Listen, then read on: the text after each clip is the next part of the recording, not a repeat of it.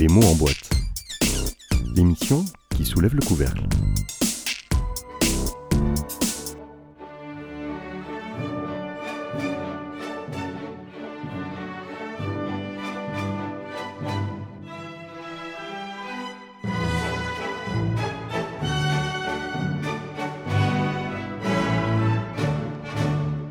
Ah oui, Richard Strauss, le fils, pas le père, j'ai failli commettre la boulette tout à l'heure, pour ouvrir sur le Danube, ça a quand même de la gueule.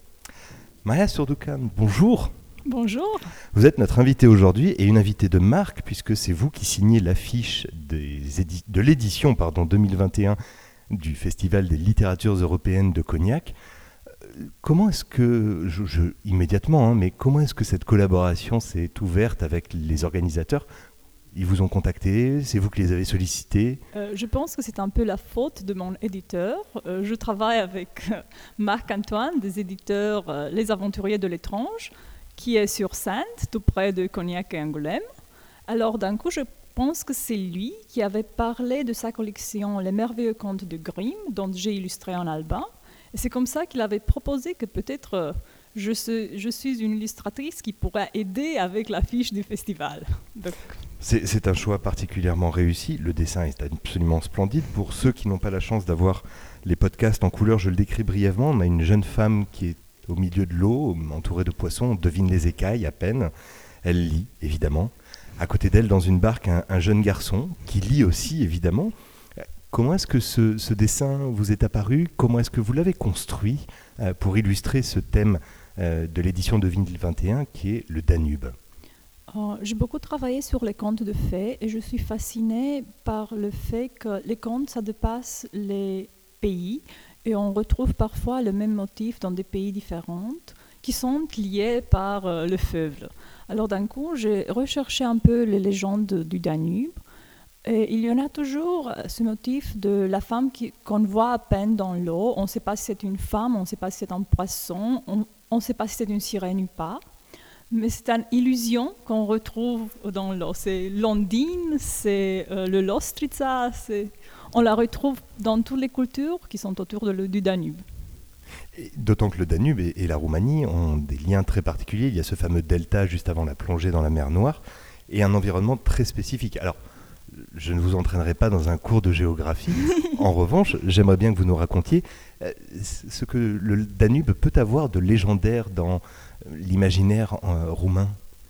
Euh, je pense que le, Dan- le Danube et le passage entre la terre et la mer, c'est un espace un peu perméable pour la fantaisie. fantaisie. Alors d'un coup, on retrouve euh, des créatures euh, fantastiques et on ne sait jamais si ce sont des vraies créatures fantastiques ou c'est juste quelqu'un qui a entendu un son, qui a vu une lumière jouant sur, euh, sur les ondes. C'est pour ça que, que j'aime bien. Il y a hum, il y a une histoire que j'aime bien avec euh, la ville qui est cachée en dessus de l'eau. Il y a juste quelques jours par an où on peut euh, s'y rendre. Une sorte d'Atlantide. Ben oui, exactement, mais c'est- aussi une espèce de pénétrer dans la réflexion euh, de la vraie ville dans l'eau et entrer dans un territoire fantastique. Et puis, euh, ce delta est évidemment un endroit où les marins sont très nombreux et on sait que les marins apprécient beaucoup les légendes, notamment pour se faire peur. Oui, exactement. Il y a cette euh, fascination pour le péril que représente l'eau. immense danger, l'élément liquide. Maria, les, les littératures européennes, on en parlait tout à l'heure. Qu'est-ce que vous évoque cette notion d'Europe euh, à vous en tant qu'autrice roumaine justement? Alors, je précise pour nos auditeurs, vous parlez magnifiquement bien français. Vos ouvrages en revanche sont traduits. Le dernier, Les Vacances de Nord, euh, est d'ailleurs en collaboration avec votre sœur Ileana. Et grâce à la traduction de Marc-Antoine Fleuret, nous pouvons nous y accéder. Mais vous n'écrivez pas directement en français. Euh, parfois, si, ça dépend Ah. du projet, mais chaque fois que j'écris en français, j'ai besoin que quelqu'un vérifie mon orthographe et tout ça. C'est un excès de pudeur. hein. Je vous trouve très modeste. Mais c'est vrai que pour moi, euh, la littérature européenne, c'est exactement ce contact avec euh, la littérature française et avec la langue française. Euh, j'ai appris le français, j'ai commencé avec les Schtroumpfs.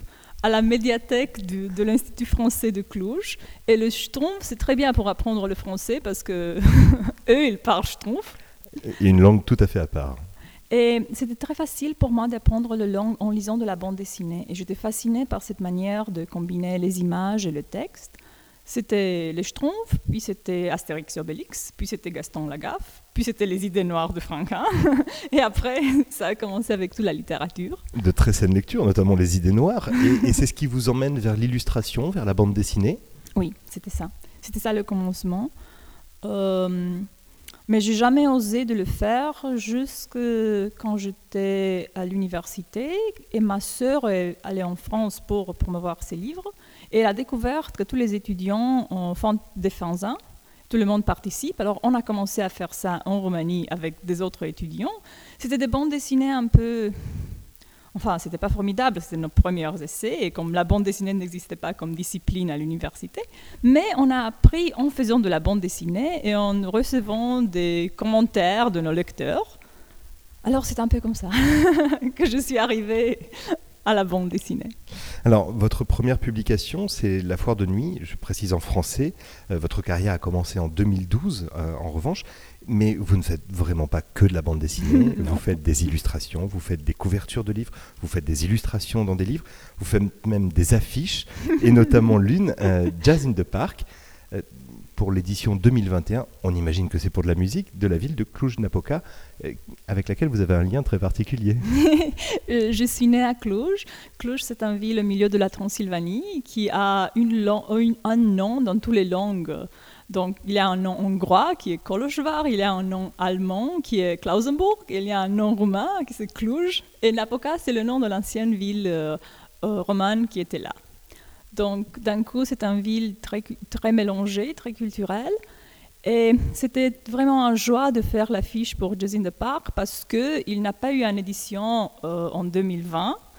Et c'était bien de reprendre et de ramener la musique dans la ville. Je vous remercie pour tout cela. Et comme je vous l'avais promis, je vous ai gardé une surprise. Cette surprise commence par une devinette. Maria, savez-vous quel est le lien entre le Danube et la Tour Eiffel? Hmm. Je sais que quelques éléments de la Tour Eiffel ont été euh, faits à Reșița en Roumanie. C'est tout ce que je connais sur l'histoire. Et est-ce que vous connaissez un certain Iosif Ivanovici Ah non c'est un compositeur roumain, auteur de valses, un peu comme Monsieur ah Strauss, et il a notamment écrit Les flots du Danube. Ah, je ne connaissais pas. Alors je vous propose d'en écouter un extrait.